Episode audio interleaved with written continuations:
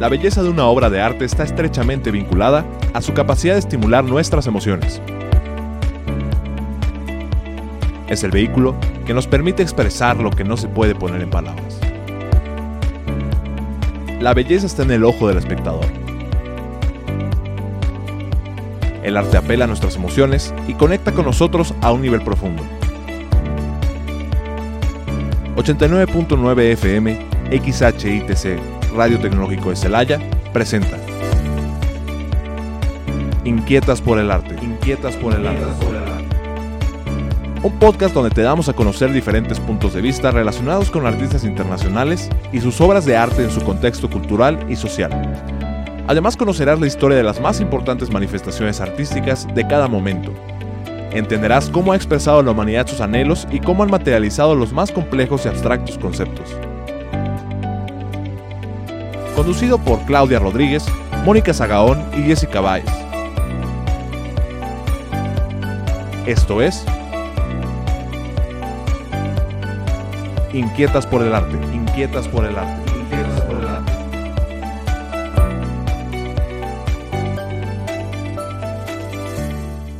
Para todos nuestros inquietos e inquietas por el arte, queremos darles la bienvenida nuevamente a este programa especial de Semana Santa y de Pascua.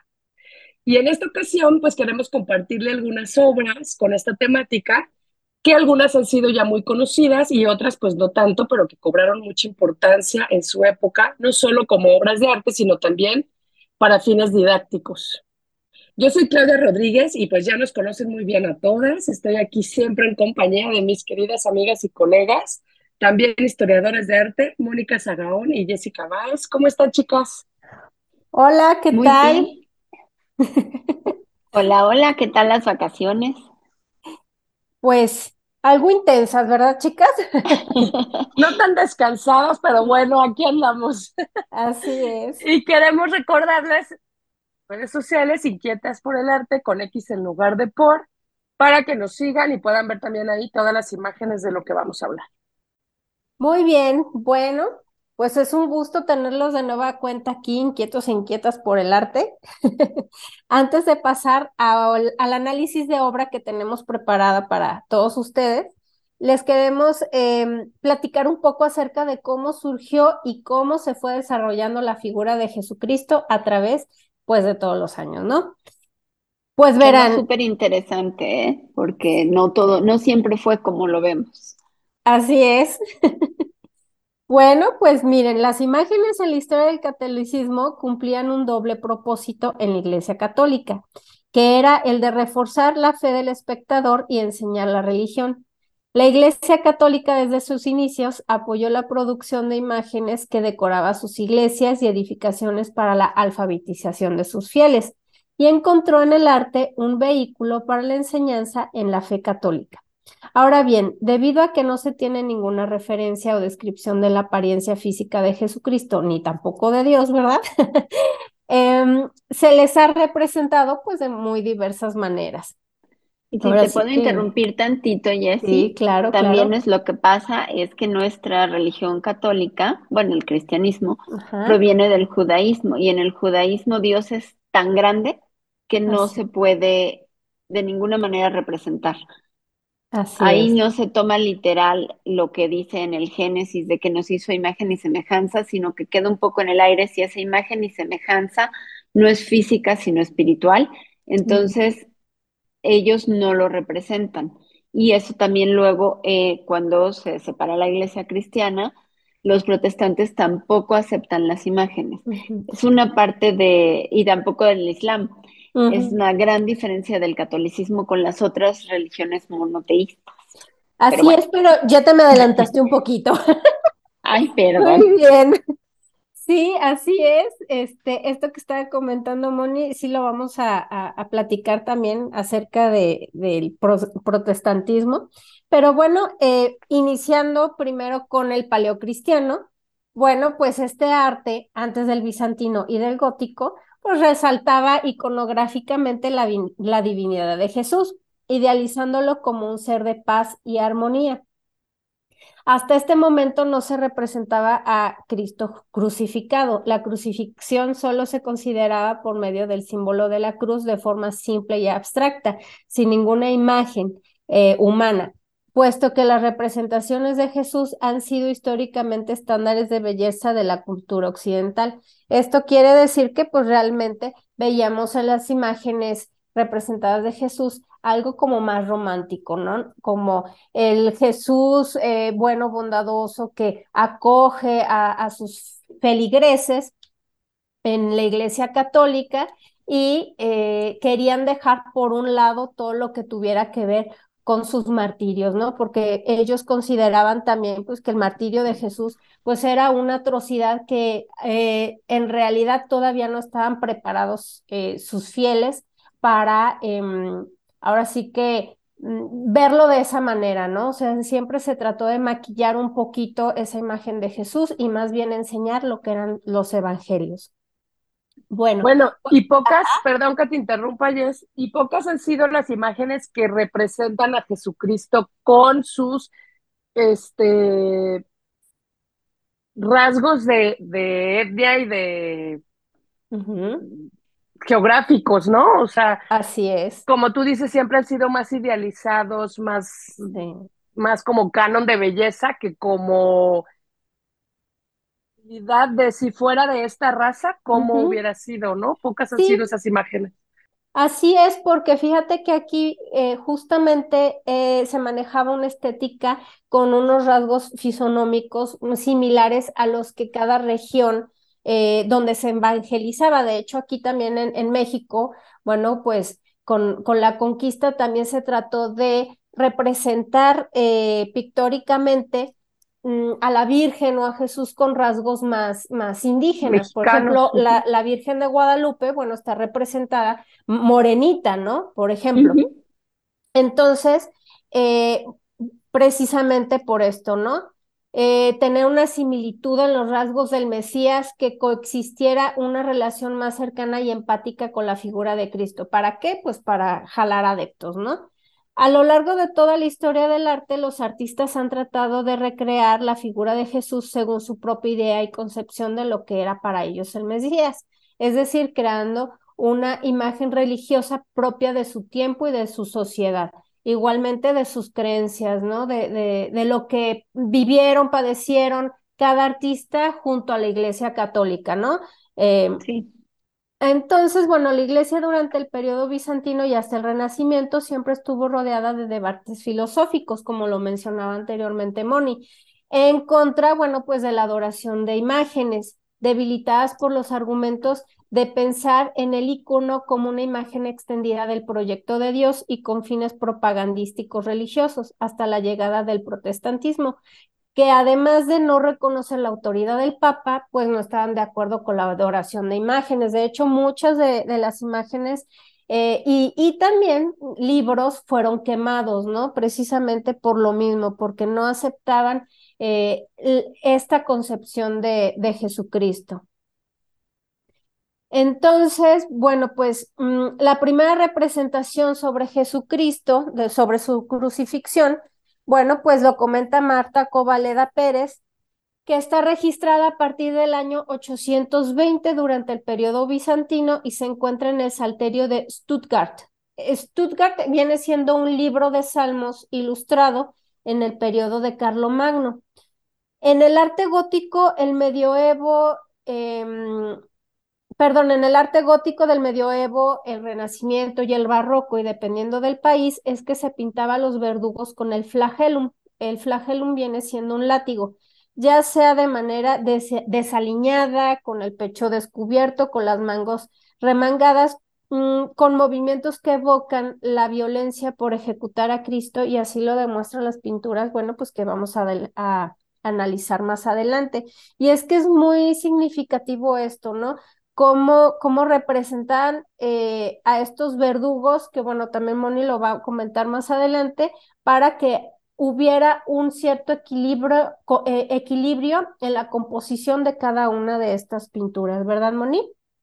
Así es. Los verdugos siempre ocupan un lugar muy importante para mantener el orden social y por ello aparecen estos personajes en las pinturas como los representantes que cumplen la ley, dan la norma y el horror, comulgan en una ejecución religiosa, quizá injusta a los ojos del mundo cristiano, bueno, obviamente injusta a los ojos del mundo cristiano, pero que la obra representa un equilibrio en toda su forma, el mal, el bien, la oscuridad y la luz, elementos que le dan un sentido de armonía, de acuerdo a lo manifestado por Humberto Eco en su libro Historia de la Faldas. Y aquí hago una anotación muy simple. ¿Qué película de Disney no tiene un villano? O sea, ¿qué película, qué cuento infantil? Siempre hay un balance entre la princesa y el ogro, la bruja. Así es. ¿no? Entonces, toda la historia humana siempre busca este blanco y negro, este contraste, ¿no? Sí. Y esta representación pues no deja de, de darse en el arte. Esta representación se puede ver en la iconografía pictórica, donde usualmente se pintan dos o tres verdugos con rostros toscos, ropas en colores llamativos, de mal aspecto, y será hasta el gótico de la Edad Media y el Renacimiento que se comienza a pintar a Cristo como un hombre real. En el barroco de la Contrarreforma, que fue la medida que se impulsó por la Iglesia Católica para contrarrestar los efectos de la Reforma o protestantismo, se identificó en la iconografía el dolor de Jesucristo como una manera para ganar más adeptos, de tal forma que el observador de toda la imagen de Cristo sintiera compasión, se arrepintiera de sus pecados y tuviera temor a Dios, pero al mismo tiempo se mm, manifestara una devoción a todo lo que representaba esta imagen.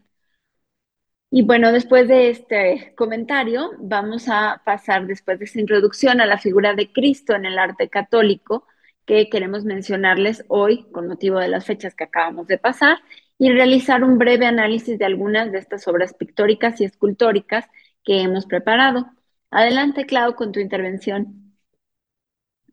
Bueno, pues uno de los grandes maestros que presentó esta figura de Cristo y ya la pasión de Cristo y todo esto fue Caravaggio. Miguel Ángelo Merisi de Caravaggio, nacido en Milán en septiembre de 1571 y bueno, mejor conocido como Caravaggio nada más. Fue un pintor italiano que estuvo activo en Roma, Nápoles, Malta y Sicilia entre 1593 y 1610 aproximadamente. Y su pintura combina una observación muy realista de la figura humana tanto de lo físico como de lo emocional. Y pues él en sus obras hace uso del, de la luz en unos toques muy dramáticos y lo cual ejecutó con una influencia decisiva en su pintura barroca. Tenía un gran conocimiento de la figura humana, sus, sus figuras son casi escultóricas y ello se ve reflejado en sus obras. Le gustaba mostrar el dramatismo en sus piezas y por ello, pues jugaba con el claroscuro del que les platicaba, que llegó a ser conocido después como el tenebrismo. Tenebrismo. Así es. Esta técnica se convirtió en un elemento estilístico dominante de su obra, oscureciendo las obras, pues transfigurando estos objetos con brillantes halos de luz. Lo que le daba mucho movimiento y también mucho dramatismo a su pintura. Expresó pues momentos y escenas cruciales, a menudo con luchas violentas, tortura y muerte. Trabajaba muy rápido con modelos al natural, prescindiendo de los bocetos para trabajar directamente sobre el lienzo. Su influencia, su influencia, como ya mencioné, fue profunda en el nuevo estilo barroco que emergió del manierismo y se puede rastrear en las obras de los grandes maestros como Pedro Pablo Rubens, José de Rivera, Rembrandt y Diego Velázquez. Y también influyó a muchos artistas posteriores a él que fueron llamados caraballistas o tenebristas. Varias de estas obras que les queremos platicar, una de ellas es la, la flagelación de Cristo, hecha por Caravaggio, del estilo barroco, que es una obra que fue encargada por la familia Di Franco, capilla de la iglesia, ¿verdad, Jess? Así es. Eh, esta capilla se encuentra, eh, bueno, es la capilla de iglesia de San Domenico Maggiore, para cuya iglesia Caravaggio ya había pintado las siete obras de la misericordia. En 1972, la flagelación de Cristo fue trasladada al Museo de Campo di Monte. La flagelación era un tema muy popular dentro del arte religioso de la época y también dentro de la práctica religiosa del momento, donde la iglesia fomentaba la autoflagelación como medio para, los para que los creyentes pudiesen tomar parte del sufrimiento de Jesús. Imagínense, no bueno. Para compartir. Sí, claro, para compartir el sufrimiento de Jesús, no bueno. De hecho, en varias, eh, hay, ¿cómo se llaman? Mm, ahí se me fue el nombre. Em, ay, se me fue el nombre. Bueno, eh, son representaciones precisamente del, de la muerte de ah, las representaciones de la pasión o de la pasión. sí, sí, sí. Sí, las peregrinaciones y los oficios que se, hacen en Semana Santa. Ajá, la palabra. Pero bueno, este, ahí sí algún radio escucha, se acuerda de la palabrita, pues ahí háganoslo saber, por favor. eh, bueno, sí todavía hacen, bueno, no sé si todavía, pero hasta hace poco tiempo hacían ese tipo de flagelaciones en vivo. De este, entonces imagínense, pues que, sí se siguen haciendo, se siguen haciendo aún, en Iztapalapa, pero ah, donde son muy notorias es, por ejemplo, en España, en Sevilla, en la peregrinación que se hace. Sí, en las procesiones, exacto.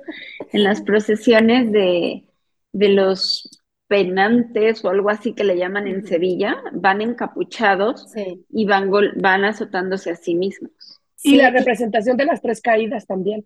También, Entonces, incluso se coronan con espinas reales. Y, es un espectáculo porque también esos encapuchados que mencionan, híjole, ¿no? Bueno, o sea, de negro, vestidos de negro o de blanco, pues también imponen, ¿no? sí, estas procesiones son muy solemnes, ¿no? Sí suelen transmitir esta energía pues de luto. Sí, sí, sí. Sí, de luto, de dolor, de compartir ese dolor. Y bueno, es también parte de la idiosincrasia que, como comentaba Jessie antes, la Iglesia Católica buscaba fomentar, al contrario de la Iglesia Protestante que no estaba de acuerdo con estas manifestaciones, ¿no? Sí. Entonces, este, sí es un contraste entre las dos ramas del catolicismo que llegaron a Occidente. Bueno, del cristianismo, perdón. Sí. Bueno, pues entonces déjenme continuar con, con esta obra. Eh, en ella se introduce una realidad de gran precisión a la escena. Cristo aparece colgado porque su torturador de la derecha está pateándole detrás de la rodilla, mientras que el personaje de la izquierda sostiene firmemente el cabello de Cristo en su puño. Una escena realmente fuerte que Caravaggio trabaja con gran maestría. Se puede asumir que en la obra el artista incorpora recuerdos de su paso por la prisión. Y, y, esto, esto también recuerda lo que estaba comentando Moni hace un momento acerca precisamente de los verdugos, ¿no? En esta obra son tres verdugos y, y ese claro oscuro también muy, muy representativo de Caravaggio, que también lo mencionaba Clau hace un momento, ¿no?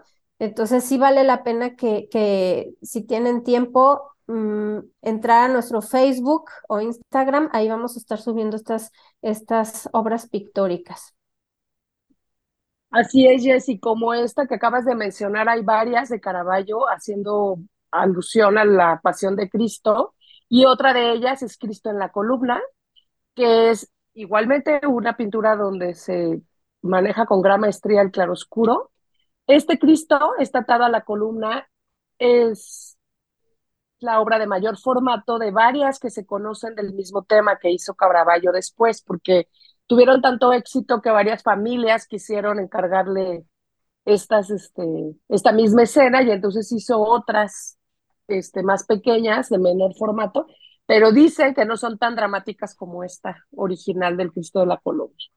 Y el tema pues sigue siendo Cristo siendo torturado como protagonista la tortura, antes de la, de la crucifixión, perdón, y fue pues un tema muy recurrente, muy recurrente en la pintura de Caravaggio, como ya lo, lo dijimos, sobre todo en los años de su exilio, pues como ya mencionabas, yo creo que el artista pudo plasmar ahí su propio sufrimiento, ¿no? Ahí se dio vuelo. Claro. sí. Siendo la tortura este protagonista, también es muy conmovedora, ¿no? Y además resalta en esta pintura este, la imagen del Cristo, es de una belleza impresionante y además la luz que da al cuerpo de, del Cristo parece escultórico, parece siendo sí, se sacado de, la, pintura, exactamente, parece que sobresale. Y los verdugos atrás todavía están con algo de luz, pero todavía muy en las sombras.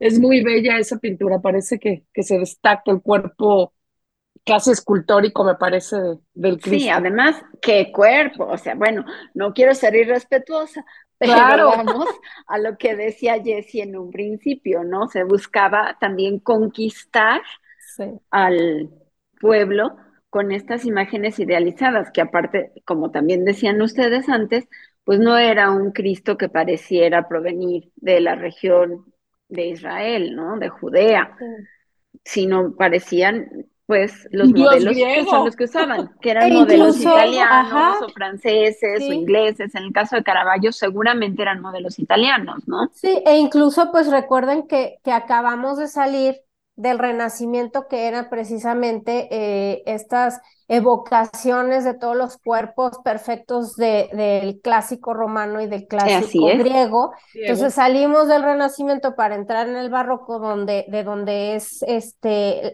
la obra de Caravaggio, entonces pues por eso sigue todavía viendo ese cuerpo perfecto, ¿no? Porque recordemos que en el medioevo, con el gótico, pues estos cuerpos no eran ni en el bizantino. Tan proporcionados, exacto. entonces estamos, acordémonos que es em, dejar de ver a Dios, ¿sí? Para ver ahora eh, al humano como antropocentrismo, ¿no? O sea, ser, este, ver ahora al humano como la perfección y no a Dios. Así es, y es también darle tal importancia a este humano que es el humano de los humanos, ¿no? Porque es Dios hecho hombre. Entonces, esta belleza es, como comenta Jessie, la belleza clásica que los griegos y romanos reflejaban en sus esculturas con cuerpos perfectos para los hombres de su época, que para ellos eran generalmente sus dioses, ¿no?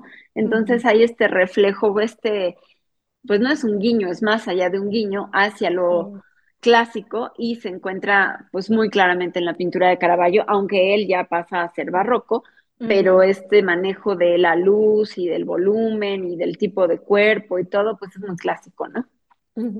Claro, tiene que haber secuelas, ¿no? De ello también todavía, porque además pues tuvo que haber aprendido ¿no? De, de, ellos. Entonces, es muy significativa en esta obra, como bien decimos, el cuerpo de Jesucristo, porque además de la diferencia con los claroscuros, el cuerpo de Jesucristo en esta obra destaca con no, pues sí, sí destaca, ya, ya se los dije. Ahora, aunque sea por curiosidad, vean la página. Muchos lavacientos, los verdugos y Dios, a pesar de su, bueno, Jesucristo, a pesar de su sufrimiento, está en perfectas condiciones, ¿no? No se le mueve nada. Y para estas alturas, pues la pintura de Caravaggio ya ha evolucionado a, lo que era el tenebrismo y esto, donde su, su paleta se ha limitado muchísimo a ocres, amarillos blanquecinos y prácticamente, ¿no? Terrosos. Esa es la gama en la que se va reduciendo la pintura de, de Caravaggio. Y pues bueno, como ya dijimos, no es raro el uso de la tortura, en, este tema de Caravaggio, pues él se identificaba con su propia vida. Y pues la luz y la crudeza de sus personajes hacen que el pintor logre un cuadro de gran dramatismo. Lo mismo pasa con La coronación de espinas, que es una obra muy dramática, este, donde no se deja ver tanto el cuerpo de Jesucristo en esta pieza, pero igual destaca con la luz que, que provee al cuerpo de Jesucristo y los verdugos en las sombras y en las tinieblas, ¿no? Es una obra que forma parte de un conjunto dedicado a la pasión de Cristo y muestra pues cómo es torturado por estos tres hombres. Uno le sujeta las manos para impedir su defensa, otro le pone la corona de espinas y el tercero pues lo está golpeando. Son obras muy dramáticas. Este, es muy posible que tenga raíces autobiográficas, como ya lo dijimos, que estuvo este, tu vida transcurrió en peleas, detenciones y, y demás. Bien tranquilo, Caravaggio. Así es. Y de hecho, fíjense que esta, esta obra pictórica también, eh, si nos damos cuenta, los verdugos tienen un poco de mm, facciones caricaturescas, ¿no? Entonces es parte también, digamos, de burlarse un poco de la ley. que, medio malvados, ¿no? medio, Sí, que era también lo que estaban comentando ustedes ahorita, pues que Caravaggio estuvo muy inmiscuido en este tipo de, de peleas, de tabernas y bueno, en fin, entonces la, la, la autoridad pues siempre la veía eh, un poco, se burlaba de la autoridad, vaya, ¿no? Por la autoridad, pero también estas pinturas nos hablan de, la emotividad precisamente que tenía el pintor, ¿no? O sea, yo creo que era una persona muy emotiva, tal vez por eso también era tan subversivo. Así es. Pues como pasa con muchos artistas. Y bueno, aquí observando la obra, eh, quiero hacer un comentario de, a diferencia de el Cristo de la columna que acabamos de comentar, aquí ya estamos viendo probablemente por la misma edad del pintor y por su evolución, un Cristo que no aparenta tener los 33 años de los cuales siempre se habla en la muerte de Cristo, ¿no? Ya se ve una persona madura, ya no tiene la musculatura marcada, ya eh, es una obra maestra también, ¿no? Pero ya se, ve, una transición en la, pintura, ¿no? Que quizá tenga que ver incluso con el propio cuerpo del pintor. Digo, no lo sé, esta es una deducción mía, pero es como empieza él a verse deteriorado, ¿no? Así es, ¿eh?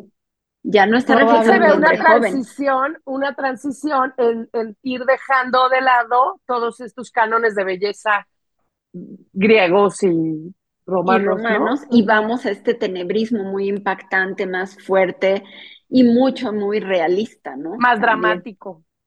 Sí. Pero su Cristo es un Cristo mayor, ya no es, este ya no es un Cristo joven, este ya es un Cristo mayor. paso.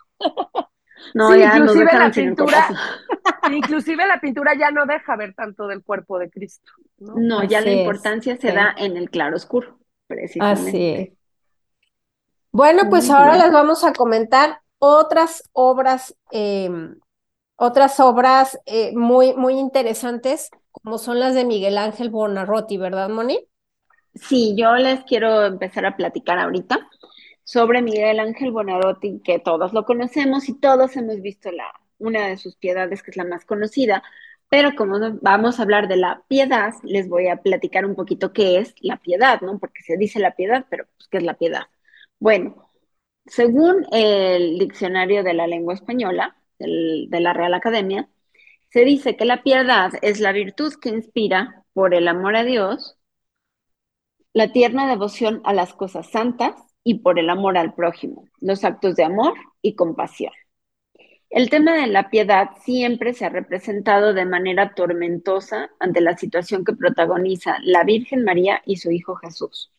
Sin embargo, Miguel, Ángel irá más allá y realizará una piedad, la primera, que va a plasmar armonía, belleza y equilibrio, dejando a un lado el excesivo dolor. Pero a lo que nosotros nos queremos referir hoy y platicarles de las tres esculturas que Miguel Ángel realizó a lo largo de su vida, bueno, más o menos de 50 años de su vida, en las que plasma este tema, es la importancia que tiene, este, ay, perdón, ¿eh? se me cayó el audífono. es la importancia que tiene este tema para el artista. Como decíamos antes, muchas veces los artistas se identifican con un momento, una circunstancia, una situación con su vida personal.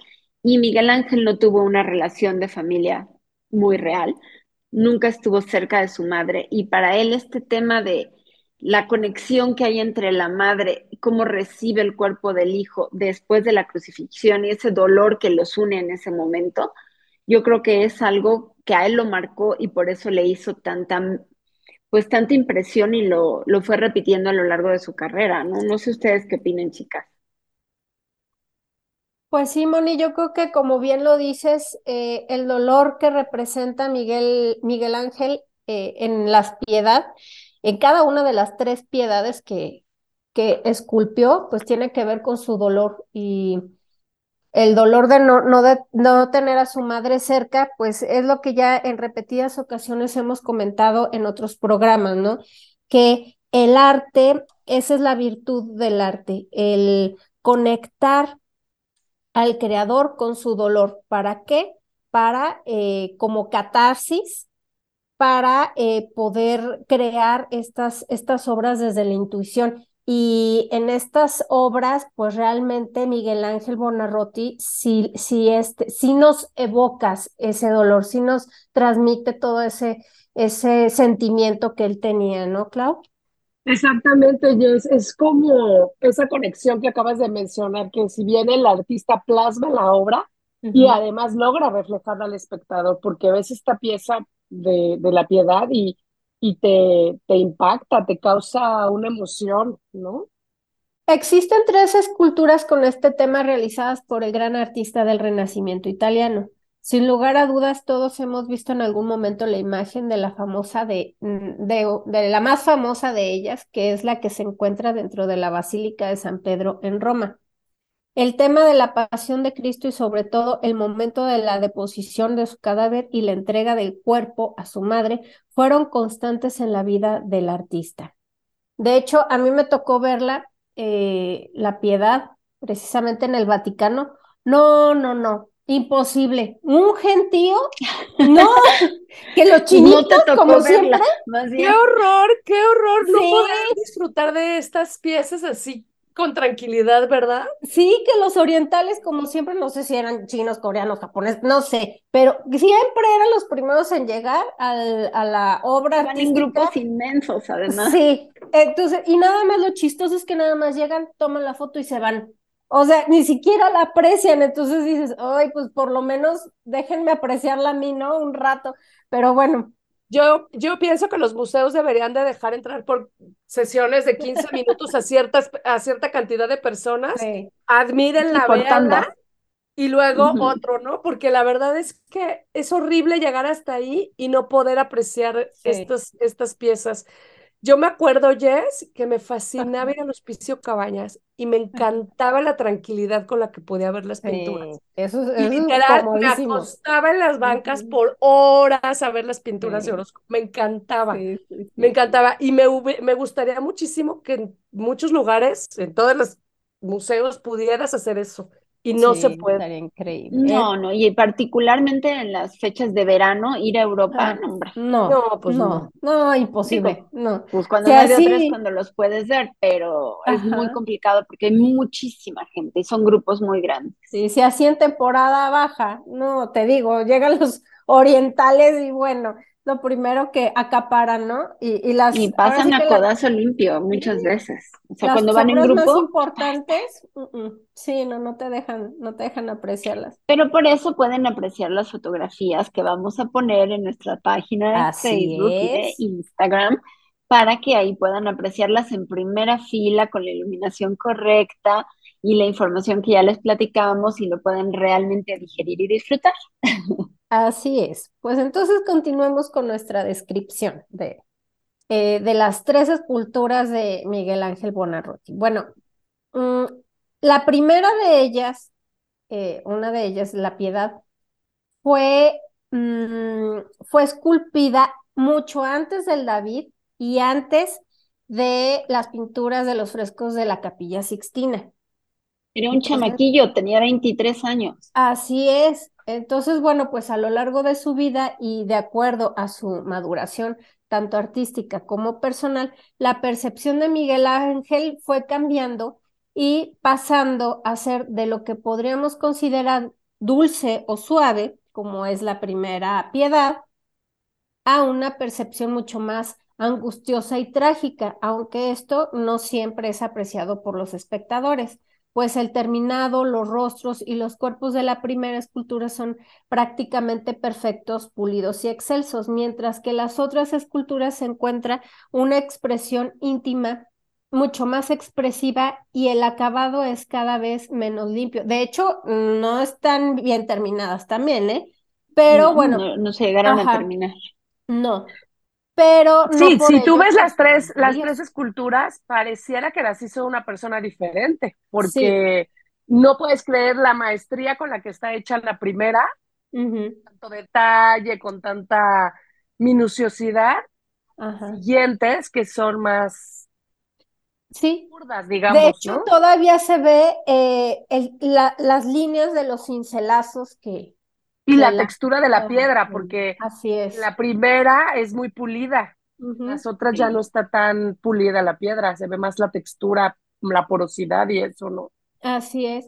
Y bueno, esta primera escultura con el tema de la piedad fue hecha cuando Miguel Ángel, como dice Moni, contaba con 23 años y bueno, eh, sufrió un atentado en mayo de 1972, lastimando uno de los brazos de la Virgen. Sí, hay una persona que no estaba muy bien de sus capacidades, venía de Australia y este, y pues no sé, había menos vigilancia, por supuesto, en los museos en esa época que ahora, y tomó un machete y empezó a golpear la, la escultura y sí la lastimó. Por eso también ahora se aprecia mucho menos, porque después de los atentados, las grandes obras también pasó con eh, la Gioconda en París.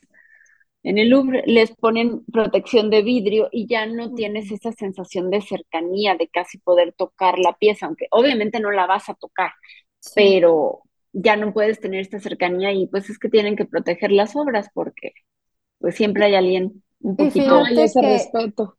Y, y bueno, no sé si ustedes coincidan conmigo, pero también esas pinceladas ya no se aprecian tanto precisamente por ese vidrio, ¿no? Justo es lo que te iba a decir, a mí me fascina ver las pinturas lo más cerca que me permitan, porque la textura de la pincelada, el movimiento se aprecia distinto o, o la ausencia de esa pincelada, porque hay pinturas muy sobadas, muy planas, y eso también se aprecia mucho y con el vidrio ya no. Ya de por sí con la distancia que te piden, ¿no? Que no te puedas acercar tanto. Y ahora estas protecciones, pues ya no es lo mismo. Sí, le pierdes mucha espontaneidad, pero bueno, pues disfrutemos las buenas imágenes que tenemos al menos, porque si ya tocarlas ya nunca nos van a dejar. No, pues no. Bueno, yo voy a continuar ahora con las otras dos piedades que ya, ya veo que no son las favoritas de mis compañeras, ¿verdad? Pero estas otras dos interpretaciones del mismo momento de la deposición de Cristo, que serían la piedad y el contacto con su madre, tienen la virtud de haber sido realizadas pues casi con 50 años de diferencia de la primera, pero muestran una madurez espiritual del, del artista, de Miguel Ángel, que por supuesto no tenía cuando tenía la maestría y la habilidad manual que tenía a los 23, ¿no? La segunda de estas esculturas es la Piedad, conocida como Bandini o la Piedad Fiorentina, y fue realizada por Miguel Ángel aproximadamente cuando él tenía 72 años de edad. Eh, se le conoce como Piedad Bandini por ser un encargo de la familia Bandini y se puede ver en el Museo de la Ópera de Florencia. Esta fue recientemente restaurada y hay un tema interesante al respecto de lo que decíamos de que es una pieza inacabada. Se decía hasta esta restauración que era una pieza inacabada porque Miguel Ángel se había frustrado al estarla esculpiendo y querer cambiar la posición de una de las piernas del Cristo y como al estarla trabajando se le había fracturado, se había enojado y con el mismo cincel y martillo lastimó él la pieza y no la terminó. Pero ahora que se hizo la restauración, se dieron cuenta que a lo mejor sí sucedió eso, pero por lo que no continuó haciendo la pieza fue porque el mármol era defectuoso, entonces la abandonó y por eso no se terminó la obra a cabalidad. Sin embargo, lo que es también rescatable de esta pieza es el dramatismo, ¿no? Aquí ya no vemos a la madre sentada, a la madre joven que parece casi una niña con el bebé en brazos cuando hablamos de la primera piedad. Ya es una mujer desdibujada, es un Cristo que se deja caer. Hay un Nicodemo atrás que ayuda a detener a Cristo y en ese Nicodemo se retrató el artista. Ahí se encuentra un retrato de Miguel Ángel, es un autorretrato. Entonces sigue siendo una pieza muy bella y muy interesante, aunque no tenga el pulimiento de la primera, ni la finura de trato de las telas y los panellos que son los drapeados y todo esto que veíamos en la primera piedad sí, es una obra más expresiva, ¿no? Totalmente, es ya mucho más expresionista. Si ustedes se fijan. Ay, perdón, Clau. Ya te interrumpí. Continúa. Ah, que les decía que de hecho el Cristo sí se ve como más terminado, ¿no? Y las figuras de atrás, que es el Nicodemo y la, y la Virgen, no se ven tan terminadas. No, porque seguramente estaba trabajando en su pieza central cuando sucedió este accidente y se dio cuenta que el mármol no funcionaba. Y pues sí, supongo que sí se debe haber frustrado también, ¿no? Sí. Pero ya se dio cuenta que no iba a poder seguir corrigiendo. Entonces, pues dejó la pieza y eso no se sabía. Las, los rostros de las dos figuras principales se ven mucho más detallados que el de la Virgen. El de atrás ya se ve más. Sí, ya no llegó allá, yo creo, ¿no? Así es. Pero muy interesante que él se autorretrate ahí, porque ya está él compartiendo esa vejez, ese dolor, ese desánimo, que por supuesto no se ve en la primera, ¿no? En la primera vez fortaleza, ves juventud, es lo que él vivía, tenía 23 años, aquí tiene 72. No, y de todos modos muy bien hecho para esa edad, porque pues yo a esta edad ni siquiera, ¿no? No, bueno, eso es aparte, la vida del artista, la práctica, la mano, pero... Así es. Pues por eso es arte, expresa el sentimiento, el alma, ¿no? Del artista, y ahí se ve ya un sufrimiento, una vejez, un cansancio que no se ve en la otra. Y bueno, qué decirles de la tercera de estas esculturas. Ya estamos hablando de la Piedad Rondanini, también un encargo de la familia Rondanini, que se comenzó a realizar más o menos al mismo tiempo que estaba haciendo la segunda, un poquito después, y actualmente se encuentra en el Castillo Sforzesco de Milán, en la ciudad de Milán, y la realizó cuando ya era un anciano, comenzándola alrededor de los 77 años, y la siguió trabajando hasta su muerte en 1564, por eso tampoco está terminada, y la encontraron en su taller cuando él murió. Entonces no se sabe exactamente si la trabajó hasta sus últimos días, pero sí fue de sus últimas piezas, ¿no? Estas tres esculturas acompañaron el desarrollo artístico de Miguel Ángel durante 50 años, como decíamos, más o menos 50 años, yendo desde la ambición que se le veía al joven escultor y un detalle importante sobre la primera piedad que quizá puedan notar en alguna muy buena imagen, es que incluso como buen joven pretencioso, quiso dejar su firma muy a la vista y entonces su nombre Miguel Ángel aparece en el pecho de la Virgen María, en la primera de las obras.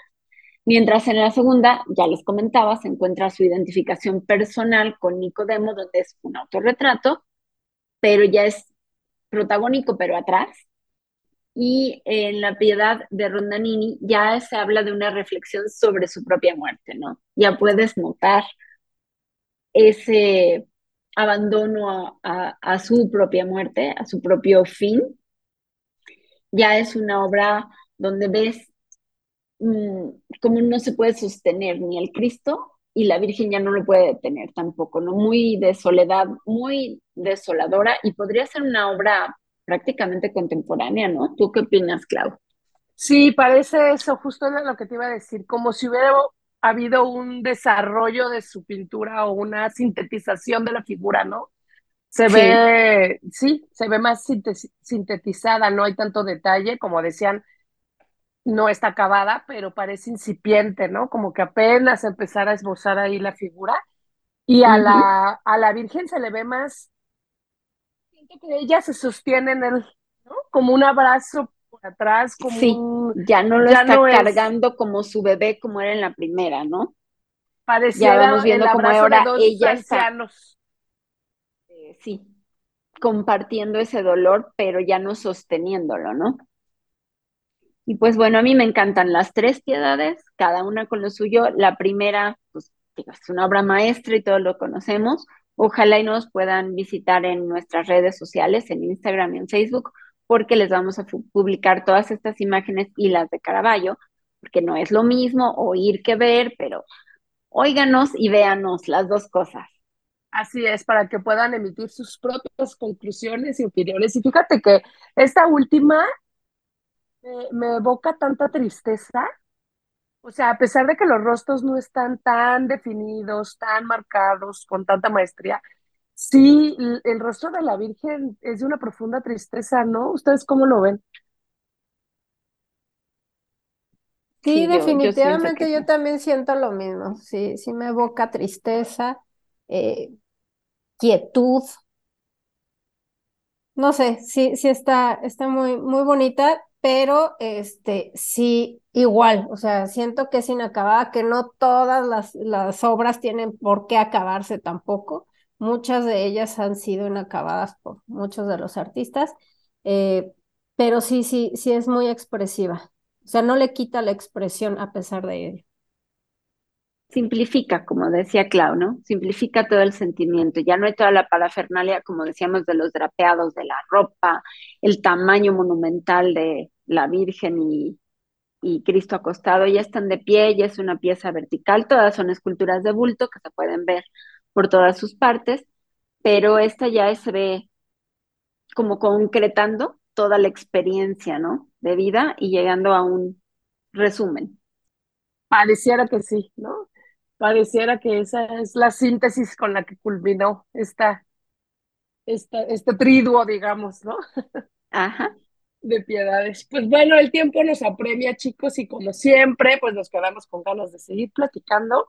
Y pues además hay muchísimas piezas de las que podríamos hablar que abordan esta temática y pues no acabaríamos. Así que el día de hoy tenemos que despedirnos y esperamos dejarlos picados y con algo de curiosidad, como dijo Moni, para que pues vayan a revisar nuestras redes sociales, nos invitamos para que puedan verlas. Recuerden que es Inquietas por el arte con X en lugar de por. Y pues esto fue Inquietas, Inquietas por el arte. Por el arte. Chao, hasta la próxima. Esto fue Inquietas por el arte. Inquietas por el arte. Sintonízanos en nuestra próxima emisión a través del 89.9 FM. XHITC, Radio Tecnológico de Celaya. El sonido educativo y cultural de la radio.